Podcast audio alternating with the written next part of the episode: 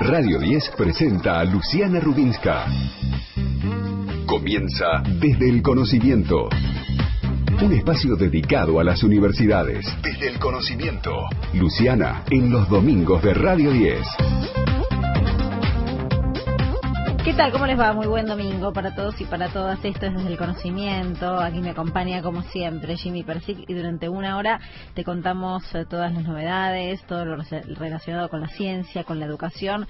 En una semana muy importante para la Argentina porque se dio a conocer que el martes parte finalmente a las 3.30 el avión de aerolíneas que va a buscar las vacunas rusas. ¿Cuánto se ha hablado de todo esto y además de la importancia que empiecen a arribar las primeras vacunas? 300.000 dosis para que empiecen a ser aplicadas antes de fin de año. Ese será uno de los temas a tratar. Por supuesto, siempre te escuchamos, te leemos, el WhatsApp del programa de la radio, allí nos puedes escribir, nos puedes mandar audios.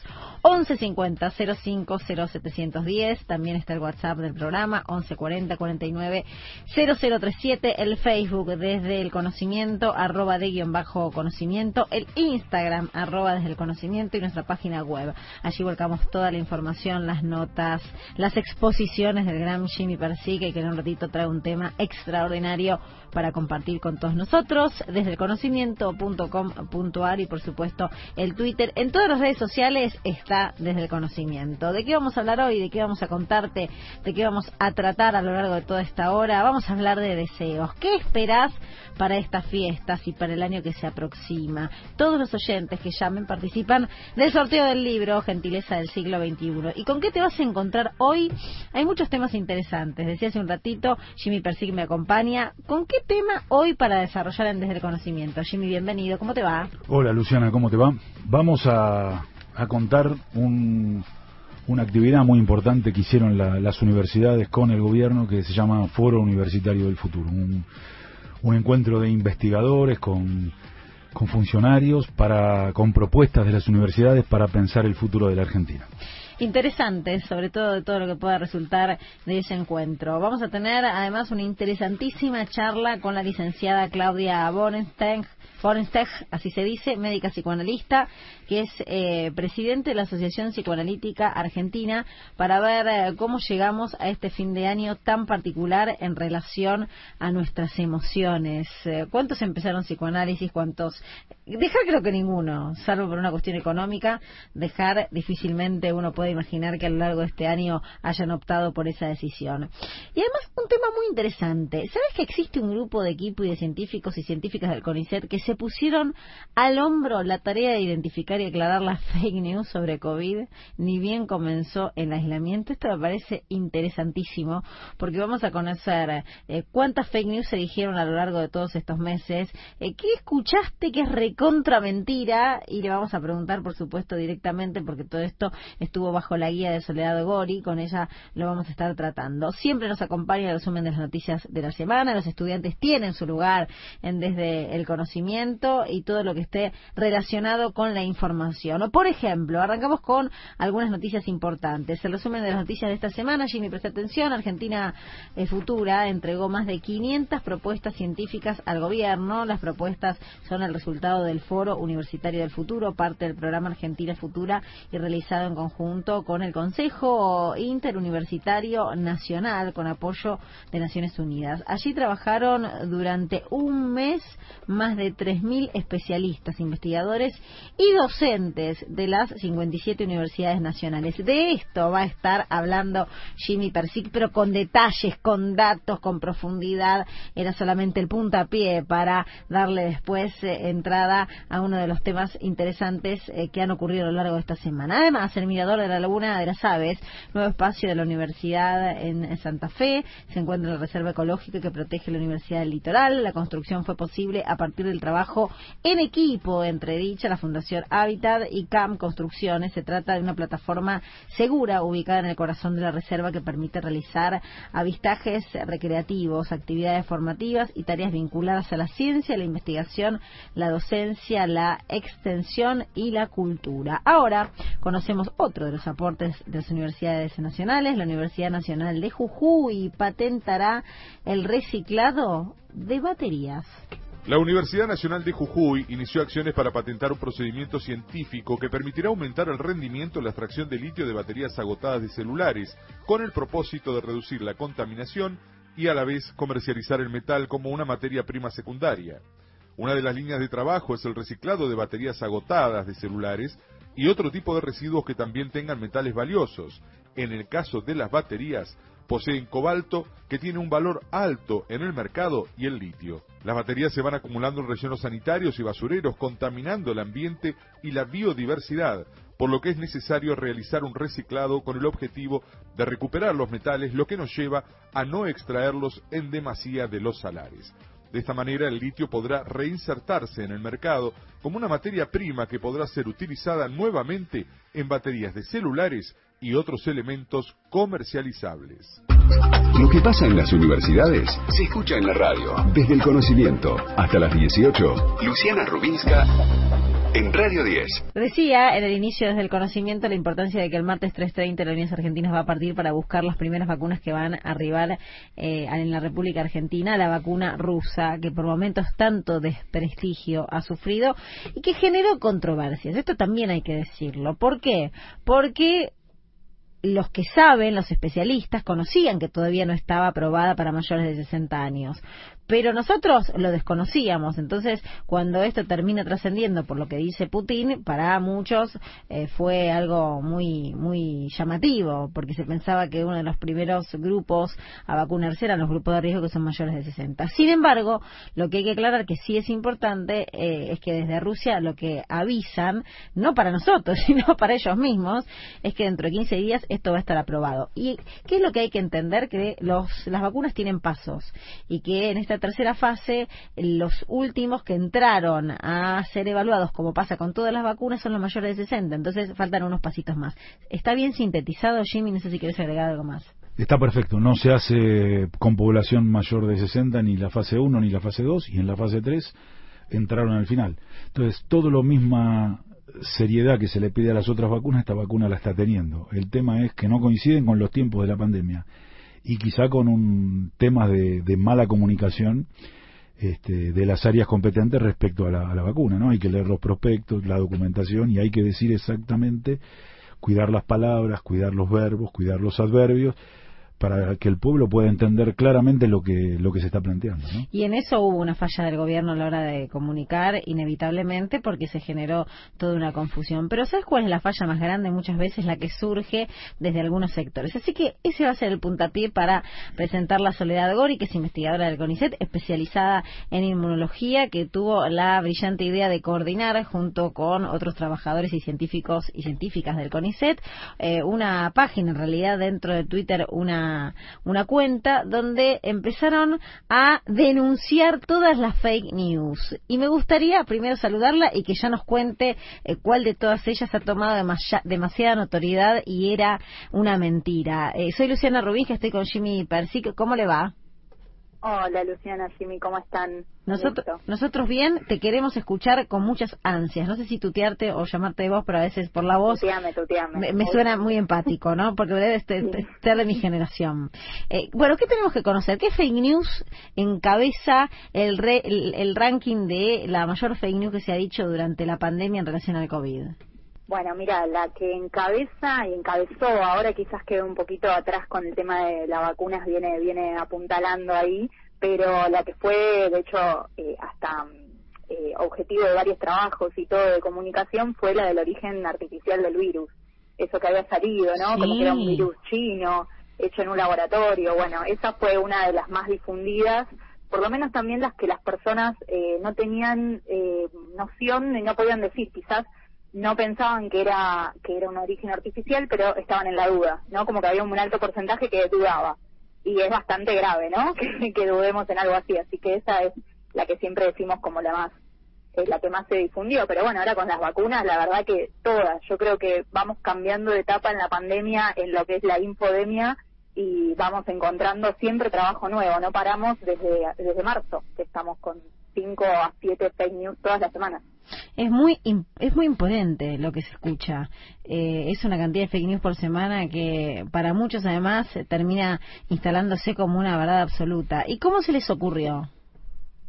Bueno, en verdad eh, fue un poco gracias a las cadenas de WhatsApp y a todo lo que nos empezó a llegar en marzo, porque más que nada la desinformación circulaba en ese caso por redes sociales, ¿no? las cadenas estaban a full, después WhatsApp hizo algunas, eh, algunos eh, arreglos, podríamos decir, o por lo menos trató de eh, hacer que se difundan menos, ¿no? Esas cadenas, eso de que te parece como que se reenvió muchas veces y comenzó a bajar un poco, pero eh, la verdad es que al principio llegaban muchísimas, muchísimas dudas. Nosotros somos todos de la mayoría del área de inmunología, entonces con, con lo que es infecciones virales estamos bastante cerca en conocimiento y todo, más allá de no ser quizás nuestra, nuestra área específica.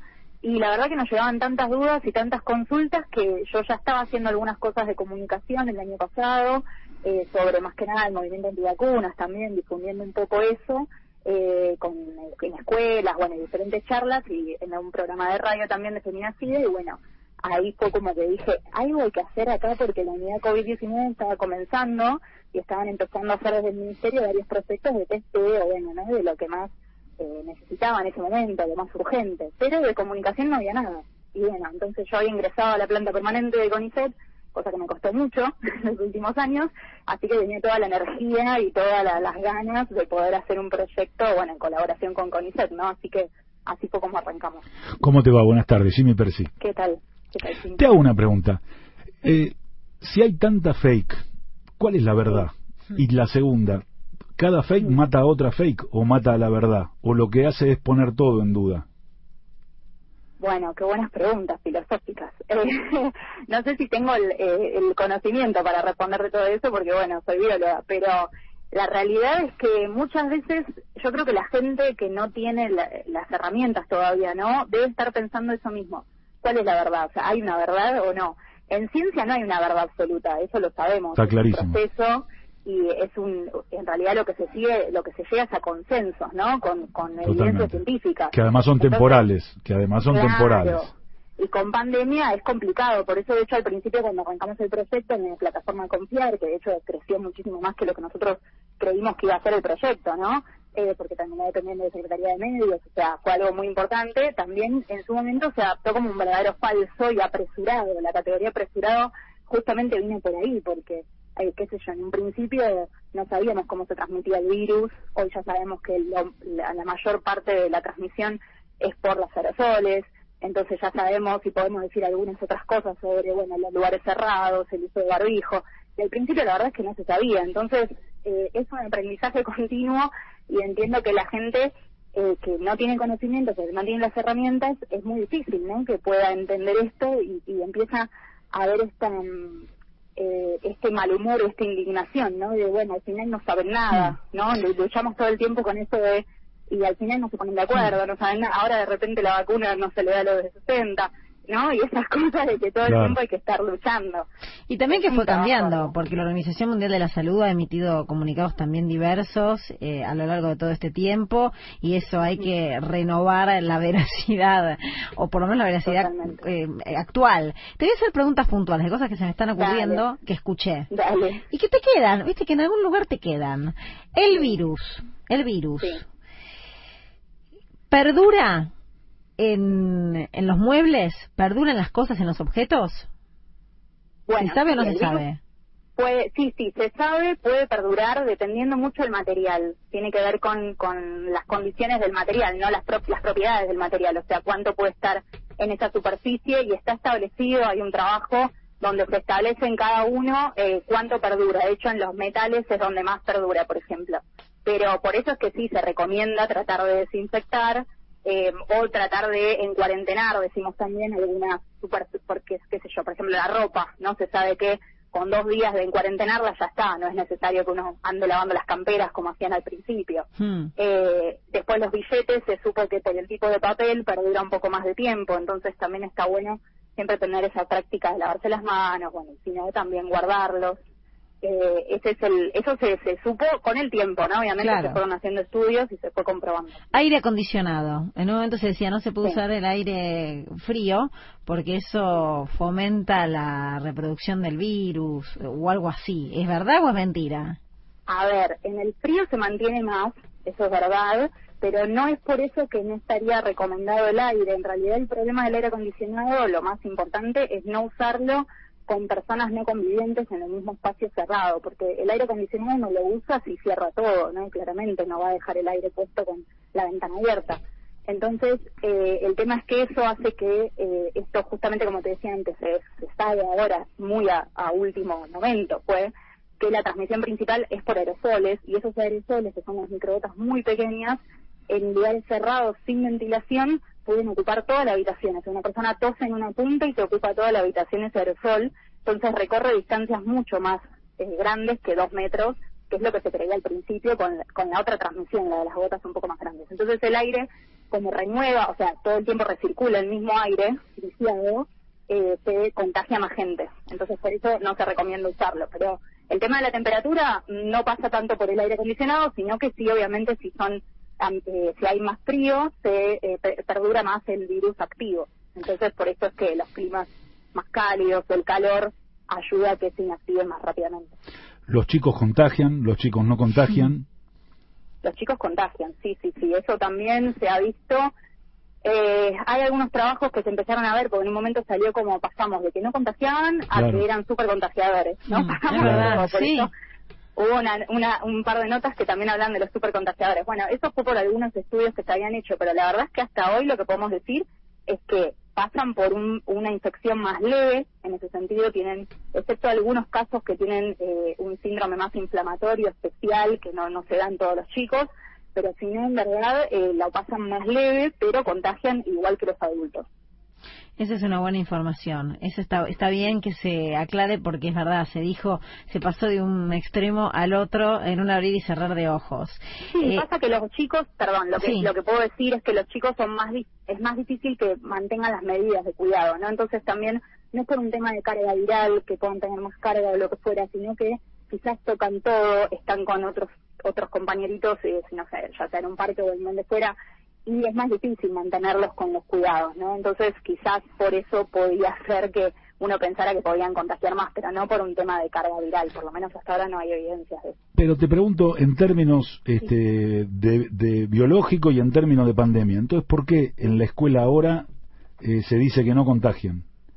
Yo entiendo que el, valor de que la escuela esté abierta, pero es un lugar de muchos chicos, mucho tiempo, muchas horas en poco lugar era lo mismo antes que ahora.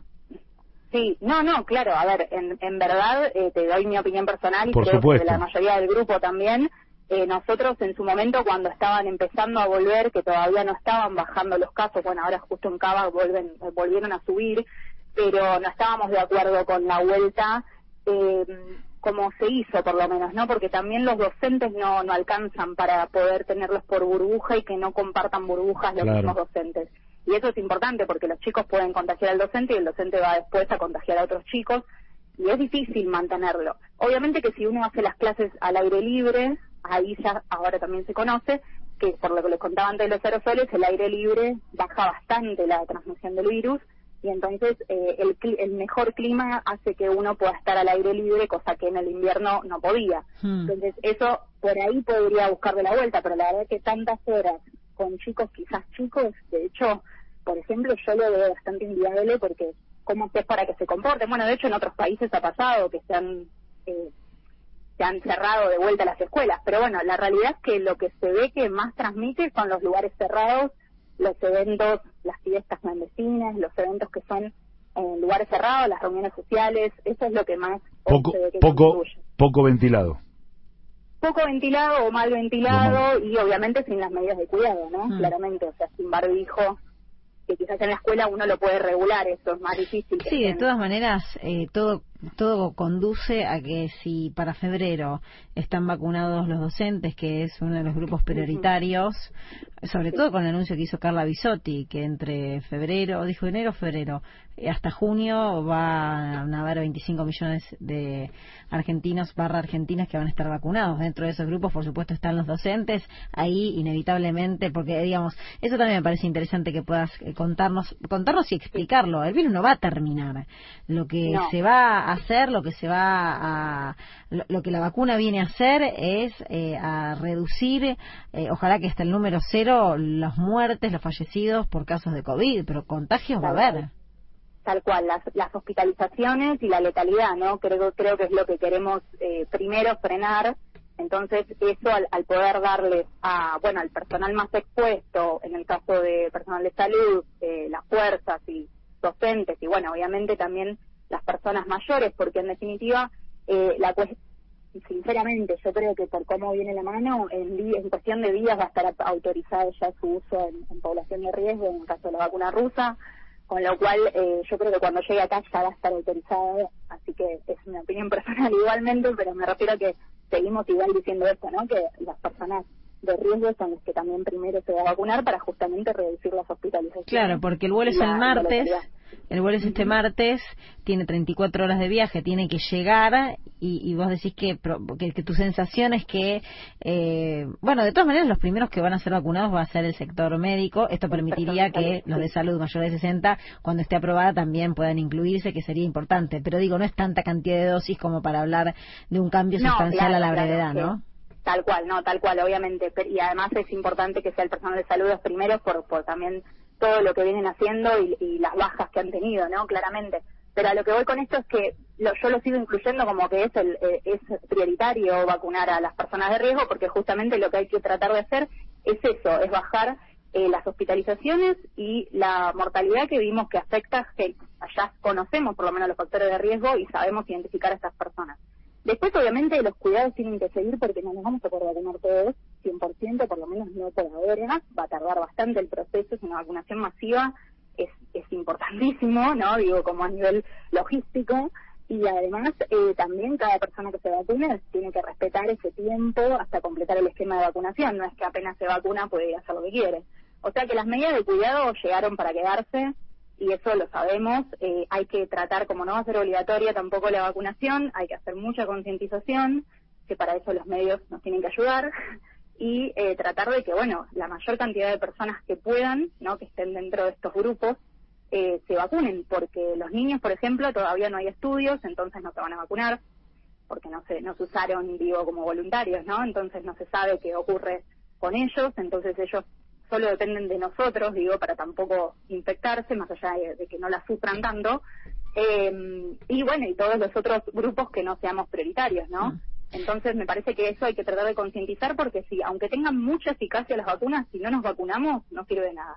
La unidad colectiva no va a llegar. Muy interesante y ya queda hecha la invitación para Desde el Conocimiento TV porque es un placer escucharte. Soledad Gori, investigadora del CONICET, que mm, encabeza, que encausa un Twitter que hay que seguir en relación a las fake news sobre el COVID-19 para desmitificar y para poner blanco sobre negro de todo lo que se ha dicho. Jimmy, por si quiere hacer una, una aclaración. No, una, una última para despedirte, después te despide Luciana. Felicitarte por el ingreso al CONICET, por haber eh, vencido esa resistencia que teníamos con, el gobierno de Macri. Felicitarte por el ingreso, es un, logro importantísimo.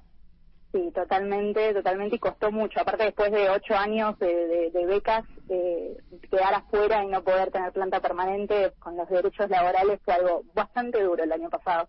Pero bueno, así llegó el 2020, así que en algún punto fue un poco lo que me motivó, como te digo, desde la vocación que todos tenemos y la vocación de servicio, el, compromiso social, nos pusimos este proyecto voluntario eh, hacia arriba nuestro como para poder llevarle algo a la sociedad. ¿no? Me parece que comunicar ciencia hoy y bueno, todo lo que tiene que ver con la salud va a hacer que también el día de mañana sepan para qué sirven, servimos los científicos y las científicas de este país, ¿no? Así que es un poco nuestro objetivo. Me sumo a las felicitaciones y te vemos y te escuchamos y te leemos en cualquier momento. Un placer, Soledad. Dale, muchas gracias a ustedes. Saludos.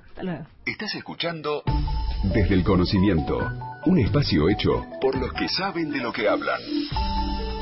Hasta las 18, Desde el Conocimiento, en Radio 10. ¿Qué tengo que hacer para que vuelvas? ¿Qué tengo que hacer para que vuelvas? Tengo que decirte que lo siento no quiero pedirte perdón,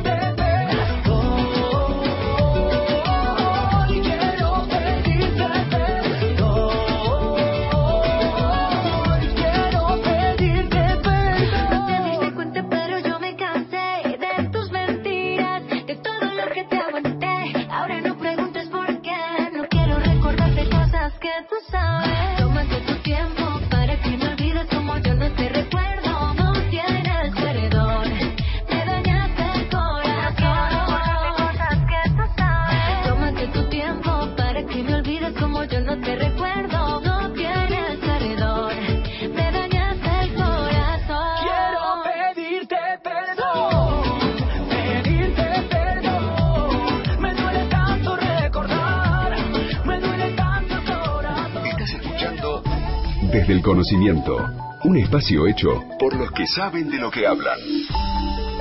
Hasta las 18, Desde el Conocimiento, en Radio 10. Tengo una información, tengo un consejito siempre. Jimmy Persic anota todo y acepta todas las recomendaciones. Eridi Club te trae la mejor pelota IPF de todos los tiempos y esta está buenísima, Jimmy, para que patees ahí con tus nietos, nietas, hijos, hijas, amigos, La pelota de amigues. Messi, de la, IPF. la de Messi, La exactamente. quiero, la quiero. Una es la de Messi. Pasá por tu IPF más cercana y llévate la tuya. En este suelo hay fútbol. La educación tiene su espacio en Radio 10, Desde el Conocimiento. Un programa hecho por las universidades. Hasta las 18, en Radio 10. Muchas gracias a todos los oyentes que nos dejan sus mensajes. Puede seguir haciéndolo. Preguntas, consultas, opiniones, lo que usted, señor o señora, quiera de este programa. 1150 05 0710.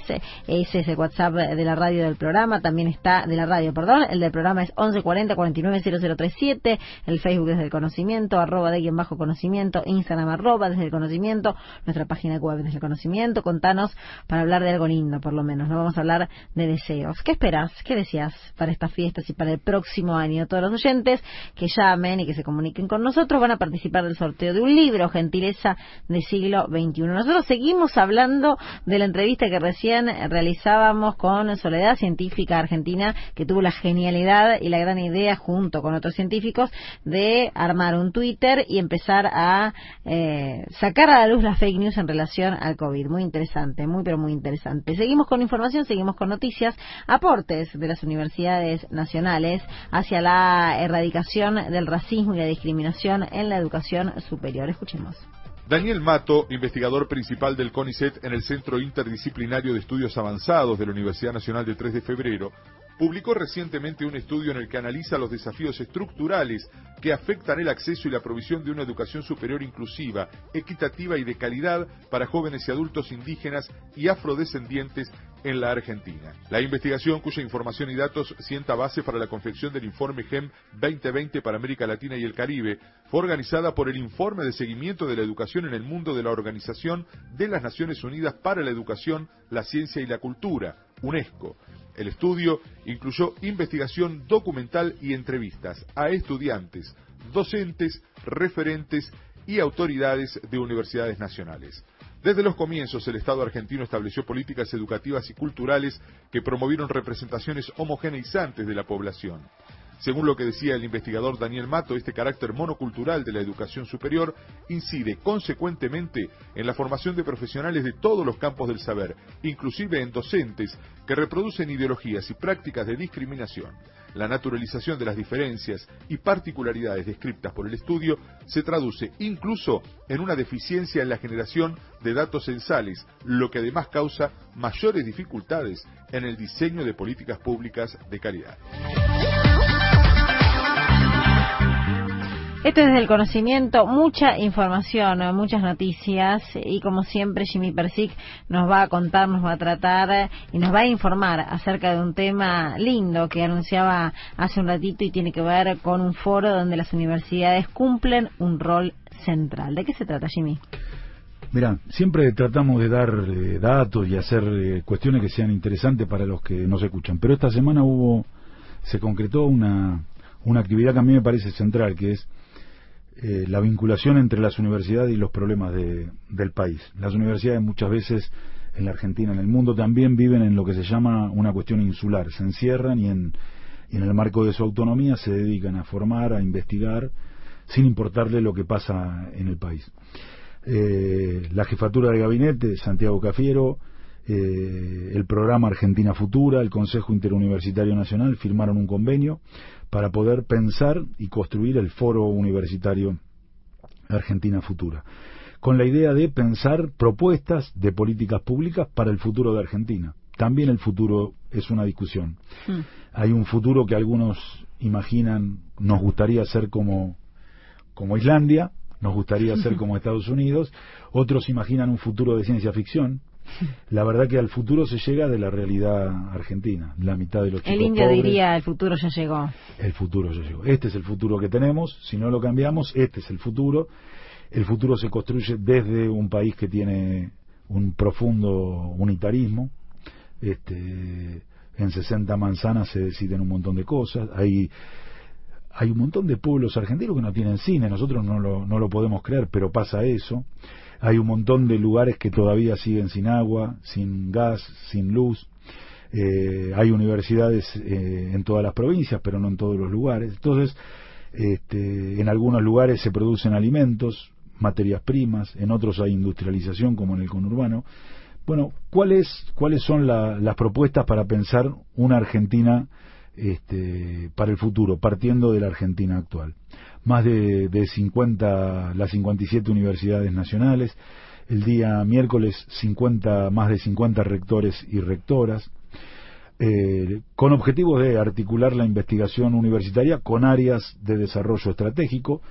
Hablamos la semana pasada, la Argentina tiene un instituto antártico porque reclama la Antártida. Mm, Suiza no tiene eso. claro. Eh, aunque Suiza, que es un país mediterráneo, tiene la principal marina mercante del mundo. Pero la verdad que tiene que ver con cómo imaginamos la Argentina de hoy y cómo imaginamos la del futuro. Potenciar el vínculo entre el conocimiento académico y las políticas públicas, ampliar las capacidades anticipatorias. Mira, en esto hay una, realidad concreta. Si uno tenía investigación sobre virus, le resultó más fácil todo este desarrollo.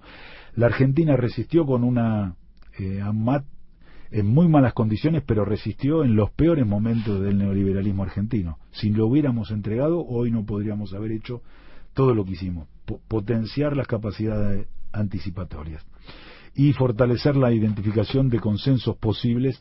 La verdad que también entre todas las universidades y los 3.000 investigadores había de todos los pensamientos políticos. Eh, ejes, la integración regional, el desarrollo territorial federal, la- el futuro de la matriz productiva, la educación obligatoria en la Argentina, el sistema científico-tecnológico, el sistema universitario, el cambio climático, el desarrollo sustentable, hábitat y vivienda, derechos humanos y, acceso al agua. La verdad que eh, el Consejo Interuniversitario, junto con el programa Argentina Futura, le entregaron a Santiago Cafiero más de 500 propuestas referidas referidas a estos 13 ejes temáticos. La verdad que me parece un logro enorme, que es un paso. Me parece que la Universidad Argentina se tiene que comprometer más con el, el destino de, de nuestro país, ¿no? Hacia allí vamos. Así Ojalá que vayamos hacia allí, hacia ese futuro que es cierto, hay que evaluarlo en el ahora para entender que si se repite y no se hace nada, el futuro es lo que estamos viendo. Vamos a pasar a un tema que también nos interesa, que tiene que ver con el futuro, que tiene que ver con el presente y en este caso con el pasado, relacionado con eh, los libros y las recomendaciones que nosotros habitualmente tenemos en este programa, en Desde el Conocimiento. Vamos a escuchar a Gabriel Morini, que es director de Radio Universidad de La Plata, que nos recomienda un libro, un libro relacionado con el futuro, así que te va a gustar y a mí también. Hola, yo soy Gabriel Morini, soy director de Radio Universidad Nacional de La Plata.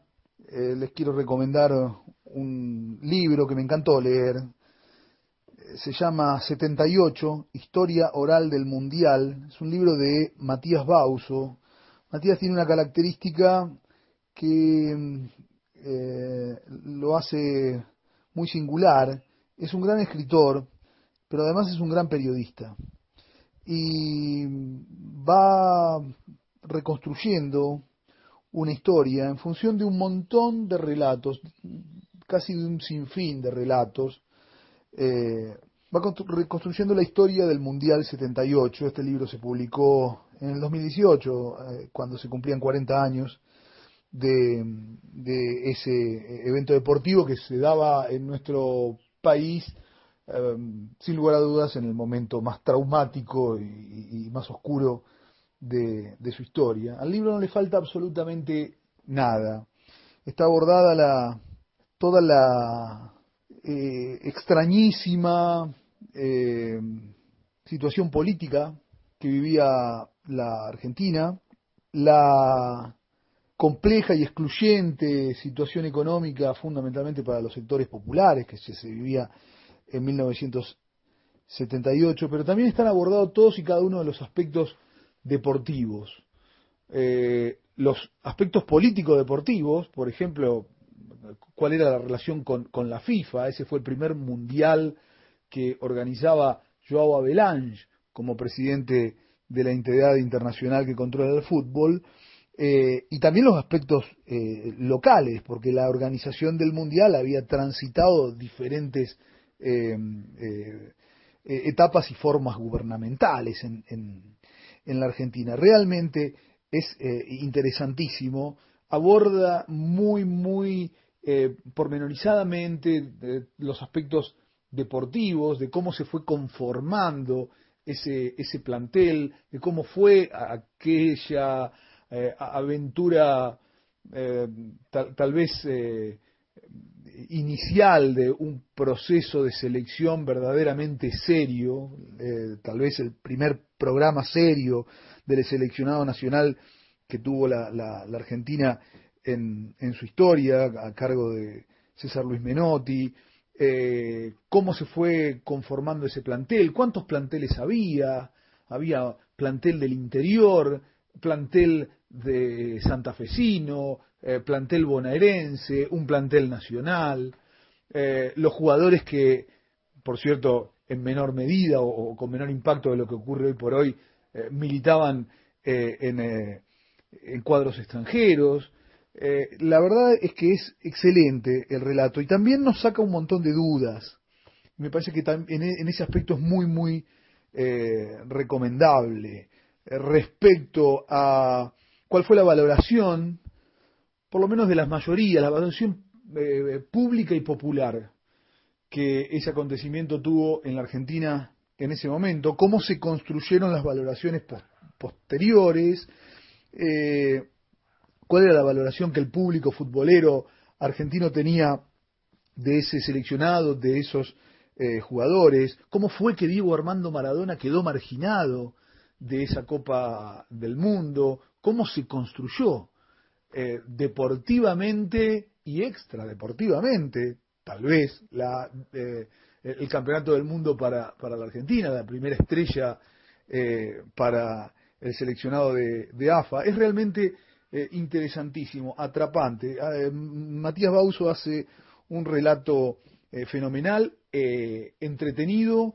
que nos descubre un montón de aspectos que no son absolutamente desconocidos, que nos invita a conocer un- una enorme cantidad de voces que de, algún modo son los que completan ese mm, relato, insisto, extraordinario. 78, historia oral del Mundial del escritor y periodista Matías Bauso, me parece que es una buena recomendación. A 100 años de la creación de la radio, la educación es protagonista.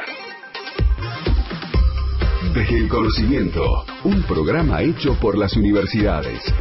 Hasta las 18, Luciana Rubinska en Radio 10. Último bloque aquí en Desde el Conocimiento, acompañándote, acompañándonos en este día domingo. Le agradecemos siempre a todos nuestros oyentes. Hay un montón, cada domingo se suma algún oyente que quiere llevarse el libro, que quiere compartir eh, algo de lo ocurrido a lo largo de la jornada de hoy, de la semana, del programa pasado, del primero. Estamos permanentemente en contacto. Leemos y escuchamos todo. Como también te contamos todos los aportes de las universidades nacionales. Presten atención, interesante. Un estudiante de la Universidad de Ciencias Sociales y Comunicación es finalista en un concurso de la NASA. Julieta Luz Porta, alumna de la Facultad de Ciencias Sociales y Comunicación, integra un equipo argentino que participa del NASA Space App Challenge 2020 destinado a resolver problemáticas vinculadas con la Tierra y el espacio. A través de FloodMapper, una app que provee información en tiempo real sobre inundaciones, con la situación de los lugares donde se puede producir esta catástrofe natural, el equipo argentino Sonda Incorporated se clasificó a la fase final de un importante concurso organizado por la Administración Nacional de Aeronáutica y el Espacio de los Estados Unidos. Entre los integrantes de ese grupo de trabajo se encuentra justamente Julieta Luz Porta, quien estudia la carrera de Ingeniería en Dirección de Empresas en la Universidad Massa de Mendoza. Para conocer más sobre el trabajo realizado y el certamen, se puede ingresar a Hackathon Space Apps de la NASA, una herramienta argentina para ayudar en una inundación que pasó a la final internacional o, a través de la nota, tres estudiantes mendocinos crearon una novedosa aplicación y están entre los mejores del NASA Space Apps Challenge 2020. Momento de hablar de las emociones, eh, porque la ciencia también está relacionada con las emociones, la ciencia más blanda, y en un año tan difícil queríamos charlar con una psicoanalista. Está en comunicación con nosotros Claudia Borenstech, no sé si se pronuncia bien, o Borenstein, ahí me va a decir, médica psicoanalista, presidente de la Asociación Psicoanalista Argentina, y para hablar principalmente de este desgaste emocional, cómo nos encuentra a todos en este fin de año. Claudia, soy Luciana Rubín, que estoy con Jimmy Persic. Buenas tardes, gracias por atendernos. Eh, bueno, bien, escuchando las preocupaciones que tienen, bueno, dos correcciones mínimas, mi, mi apellido se dice Borenstein, y hace dos días dejé de ser la presidente de la Asociación Psicoanalítica Argentina, hubo un cambio después de cuatro años, ya soy expresidente de la Asociación Psicoanalítica Argentina. Por dos días, pero lo fue durante mucho tiempo, así que ese, Durante eh, cuatro años. y bueno, ese cargo lo sigue teniendo. Está bien, está bien, Borenstein, entonces está bien, se pronuncia así. Sí, así, eso fue un orgullo y la verdad que pude hacer realmente mucho de lo que proponía, digamos, y más por esta pandemia, porque realmente pudimos atender a la gente, poner una línea solidaria, este, bueno, intervenir junto con el Ministerio, la Dirección Nacional de Salud Mental, este, nos tiene dentro de la red de emergencias a la asociación, así que hemos visto más de 2.000 consultas. Y bueno, sí, este, en cuanto a lo que ustedes preguntan, estamos en una situación complicada, ¿no? ¿Por qué? Porque todos estamos hartos, obviamente, y queremos festejar, pero estamos viendo las consecuencias de lo que podría ser, eh, bueno, estamos viendo las consecuencias de lo que fue el velorio de Maradona, de lo que son las, este, las manifestaciones públicas, aumentan los casos, el contacto aumenta los casos. Eso es así, obviamente este, cuesta entenderlo, pero no hay vuelta y podrían aumentar en las fiestas. Ya hemos visto, pobre, a, a la, la canciller americana rogándoles a los alemanes que no se junten. Parece mentira, uno dice esto pasa en Argentina, no, pasa en Alemania, pasa en Inglaterra, pasa en todos lados, digamos, la gente desea reunirse y eso es más fuerte que cualquier miedo para muchos, ¿no? Muchos otros tienen mucho miedo, obviamente, y no se van a reunir. Eh, o, o se van a cuidar mucho, digamos. Estamos entre dos extremos, el extremo de la parálisis para algunos, eso es riesgoso, digamos, también, y de la inconsciencia y de acá no pasa nada, no es que no importa. Este, o sea que es riesgoso porque el virus sigue haciendo desastres. Este, obviamente mucha expectativa con las vacunas, pero no están, no llegaron, no sabemos todavía qué va a pasar, cuánto van a cubrir. Así que es un momento delicado. Hola Claudia, buenas tardes. Jimmy Persic. Hola, ¿cómo le va? ¿Cómo le va? Lo- Logró meter un bocadillo, que yo hablo rápido. Bueno, a ver, los polos, un polo es miedo, el otro es el polo opuesto a miedo. ¿Es inconsciencia en este caso? Es, sí, despreocupación, acá no, de, como uno podría decir, no pasa nada, descreimiento, eh, fundamentalmente eso, ¿no? No, exagera, exageran, ¿no? No, no es verdad. Por supuesto que es, es curioso porque mucha gente alrededor, ¿quién no conoce que eh, gente que se bueno, los jóvenes conocerán gente que se enfermaron y no pasó nada, eh, los más grandes conocemos gente que se enfermó y la pasó muy mal, también gente que se enfermó y no le pasó nada y gente que se murió. Otro, otro polo muy ¿Cómo lo difícil podemos- es la soledad. Es la soledad en esta pandemia, Sí, esa ¿no? soledad. Eh, bueno, eso es lo que también yo diría como del polo del miedo, ¿no? Este, la soledad y el hecho de que, eh, bueno, mucha gente también eh, padeció mucho esto, eh, estuvo sola, sobre todo gente mayor, sobre todo. Eh, los jóvenes se las arreglan de una manera de- o de otra este, para, para reunirse, este, para tratar de cuidarse, muchos sí, muchos no, pero la soledad por la gente mayor es tremendo. Ha sido uno de los elementos de mayor deterioro, ¿no? En la tercera edad. Y sí, ha sido un eh, de elemento de depresión, de, de muerte, este también, lamentablemente, de gente que ha padecido, que no ha consultado, que se ha muerto sola en su casa, que se ha quedado sola. Es lo que más hacíamos en esta línea de ayuda es pedir, por favor, no dejen solas a las personas grandes y verlas, porque también la paranoia, el miedo, hace que eh, te distancias demasiado y tampoco es eso, ¿no? En realidad, cuánto, si uno se cuida, si se pone el barbijo, si se lava las manos, cuánto, eh, bueno, qué sé yo, es, es un mínimo riesgo que es preferible al de dejar sola a la gente que está muriendo de tristeza y, y de otros problemas, digamos, también, ¿no? Mm. Es decir, sí, es grave. Claudia, ¿qué, qué secuelas eh, puede llegar a dejar lo- todo lo que lo que se vivió? Principalmente la pandemia relacionado con el aislamiento, con además una agonía que parece no terminar, porque pensábamos que la esperanza llegaba con la vacuna y la vacuna llega pero no llega, y llega para algunos y no para todos, pero no va a matar el COVID. Eh, ¿Qué secuelas puede dejarnos? Lo, lo que sí es, eh, pensamos muchos es que va a cambiar el mundo. Es decir, que, que va a cambiar la forma de relacionarnos, que va a cambiar la forma de trabajar. Este, secuelas complicadas se ven desde el punto de vista de la educación, en donde las personas más, eh, más desfavorecidas eh, son las que más van a padecer, las que han perdido el año, las que han perdido los trabajos. Es decir, las secuelas son sobre todo sociales sobre todo sociales.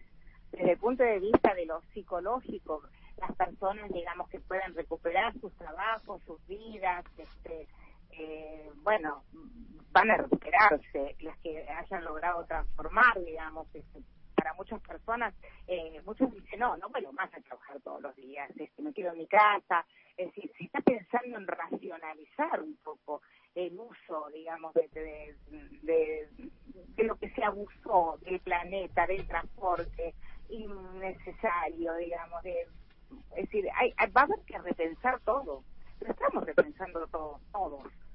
Tratamientos como el que de, de psicoterapia, digamos, salud mental, salud mental en los hospitales, ¿por qué tienen que viajar dos horas? También habrá pacientes que hay que ver, obviamente, hay pacientes muy graves que hay que verlos, pero muchos pueden consultar por teléfono, no es necesario que vayan, digamos, hay que usar la tecnología para lo que es útil, para la psicoterapia probó gran utilidad, gran utilidad. Hemos llegado a todos los rincones del país, una conversación telefónica con alguien ayuda muchísimo con un psicoterapeuta, con un psicoanalista, con un médico, psiquiatra. Cuando empezó, Claudia, la pandemia, eh, había un optimismo en el cambio del mundo. Así y es. no, se- Ahora- no sería tan optimista yo. Las No, vacunas las tienen los ricos.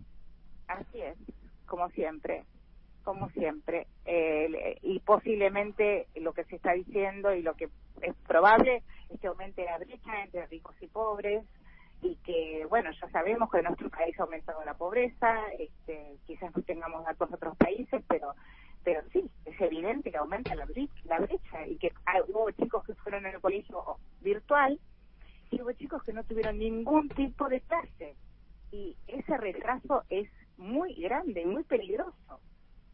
Chicos que no tienen eh, y que aumenta entonces la delincuencia, que no tienen lugares de contención. Es este, sí, es un mundo que, que está en riesgo. Claudia, un placer escucharte con las preocupaciones del caso, pero muy interesante la sencillez además con la que transmitís eh, todo lo que se puede sintetizar y que hemos vivido a lo largo de todo este año. Te mandamos un fuerte abrazo.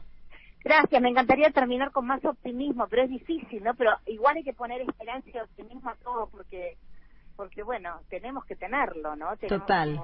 Tenemos que tenerlo, digamos, es nuestro alimento, ¿no? Este, tratar de in- influir para que el mundo sea mejor. Totalmente, con los deseos y los sueños. Un beso grande, Claudia Bonestein, médica psicoanalista. ¿Qué ha pasado aquí en Desde el Conocimiento? Un beso grande.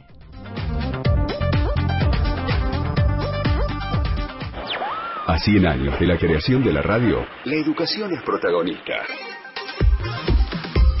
Desde el conocimiento, un programa hecho por las universidades. Hasta las 18, Luciana Rubinska en Radio 10. Y el ganador, la ganadora del libro en Desde el Conocimiento es... Ta, ta, ta. Norma Velázquez se ha llevado el libro. A todos, por supuesto, los que nos escuchan. Cada participación es una oportunidad para llevarte un libro a tu casa en- en un ratito, mañana, pasado, en unos días, no mucho más. Karina Labrania, la gran productora que tiene este programa, se va a estar comunicando con Norma Velázquez, que se ha llevado el libro de todos los que repartimos. Yo creo que nos falta un poco de generosidad en este fin de año. Debemos repartir más libros. Esta vez uno solo para el próximo domingo, quizás sean más. Eh, tenés una semana complicada, Jimmy, una semana esperanzadora, relacionándolo con lo que recién hablábamos, porque es un tema muy importante que empieza a, llegar la vacuna, ya con fecha, con viaje el martes 3.30, con la certeza de que la semana esta nos va a encontrar con 300.000 dosis. y arranca para, para alguna parte del pueblo, pero además como, como señal, ¿no? Es, hay un camino de salida de esto. Aunque como decía Claudia, hay muchas cosas que vamos a estar peor, hay algunas que vamos a estar mejor, pero siempre que esté la vacuna hay un, un camino de salida y, y podemos ver que hay un camino. Sí, como señal, es cierto, por la magnitud, por la cantidad de vacunas, no va a cambiar sustancialmente la vida de los argentinos y las argentinas, pero sí tiene un mensaje y un contenido simbólico que es tremendo y esperanzador en este cierre de año. Le agradecemos a todos los que hacen posible desde el conocimiento, como a la Universidad Nacional de Burlingame, La Universidad Nacional de San Martín, la Universidad Nacional de Lomas de Zamora, la Universidad Nacional de Mar de Plata, además nos acompaña la Universidad Nacional del Centro, la Universidad Nacional de José Cepaz, la Universidad Nacional de Jujuy, la Universidad Tecnológica Nacional, la Universidad Nacional del Chaco Austral, la Universidad Nacional de Moreno, la Universidad eh, Nacional de la Patagonia, San Juan Bosco, la UNNOVA, Universidad Nacional del Noroeste de la Provincia de Buenos Aires, la Universidad Nacional de Misiones. Universidad Nacional de Chilecito, Todas esas universidades nos acompañan. Hay más, ¿eh? Hay más universidades, como la Universidad Nacional de Rafaela la Universidad Nacional de San Luis, y la Universidad Nacional Arturo Jaureche. Todos ellos nos hacen eh, compañía y hacen posible que este programa esté al aire. Recuerden que además a la medianoche de los sábados estamos en Desde el Conocimiento en C5N y todos los domingos a las 5. El próximo también nos encontramos. Acá no hay descanso, no hay parate. Que arranquen bien toda esta semana, que la pasen bien. Hasta el próximo domingo a las 5 en Desde el Conocimiento. Adiós.